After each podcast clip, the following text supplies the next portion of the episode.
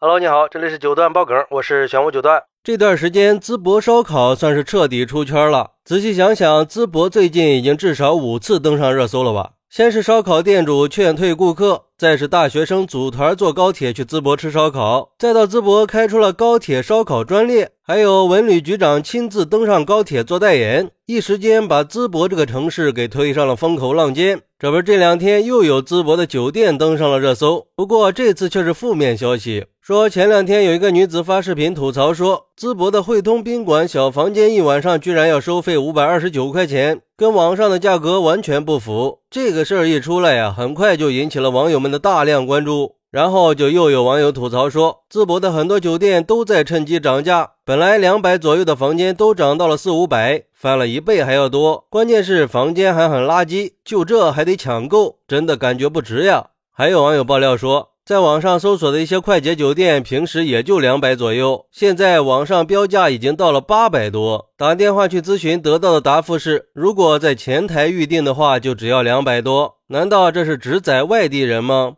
不过针对这个事儿啊，当地政府还是很给力的。根据淄博市监局的回应说，他们会联系顾客给他退费，并且已经第一时间让酒店把费用降下来了。因为淄博是突然爆火，接待能力还不够。已经在开会倡议酒店不要涨价，还召开了住宿行业价格行为提醒告诫会。目前也在和省里积极联系，出台对宾馆价格的临时干预政策。而且现在已经成立了专班来积极应对。游客如果发现有涨价问题，可以及时的投诉。看来这淄博当地政府的做法还是很明智的嘛。快速的介入干预，为的就是不让刚刚树立起来的形象给抹杀掉，不能出现类似青岛大虾那种砸锅行为啊。不过，对于这个事儿，有很多网友提出疑问：这淄博才火了几天就出现了差评，那这登上神坛的淄博烧烤到底能火多久呢？对于这个问题，有网友认为，淄博永远都是那个热情好客的淄博，只不过是出现了一些老鼠屎罢了。看到淄博火爆了，有些商家就开始目光短浅了，一看供不应求了，就开始坐地起价，简直是打了淄博人的脸呀！这是想凭一己之力毁掉一座城吗？想毁了所有人辛辛苦苦建立起来的形象？还是希望那些不良商家能经得住诱惑呀，不要做一锤子买卖，伤了我们的心。信任能被建立起来，那是很不容易的，但是要想毁掉，那就太简单了。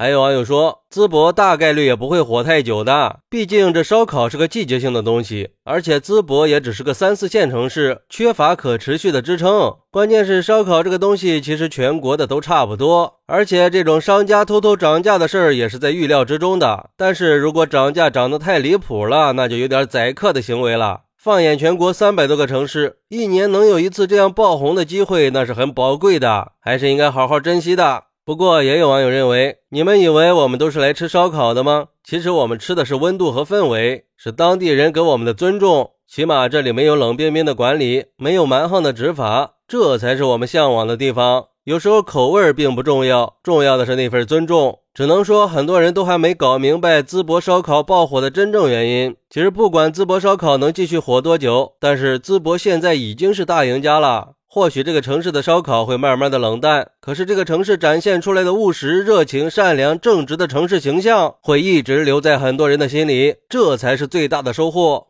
哎，我觉得这个网友说的非常好，烧烤只是个引流的引子而已。在现在这个流量为王的时代里，谁有流量谁就能赚翻呀。但是流量又是个来无影去无踪的东西，来得快去得也快，关键就看怎么把握了。不过，淄博的当地政府还是非常给力的，不只是把烧烤产业当成重点行业来做，还专门的给烧烤配套了食品安全监督和警察队伍来巡逻，全都是从消费者的角度来出发的，可以说是诚意满满的。毕竟，诚信城市的标签比网红城市的含金量要高得多呀。我觉得这是淄博可以长期发展的优势。那些割韭菜的网红城市，最后也只能是昙花一现而已。不过，要想走得更远，淄博还是会面临很多挑战的。毕竟现在还没有到高峰期啊，这眼看着五一小长假就要到了，那个时候应该才算是淄博的第一个顶峰吧。还是期待淄博的持续发力吧。希望这座号称鲁菜发源地的城市不会让我们失望。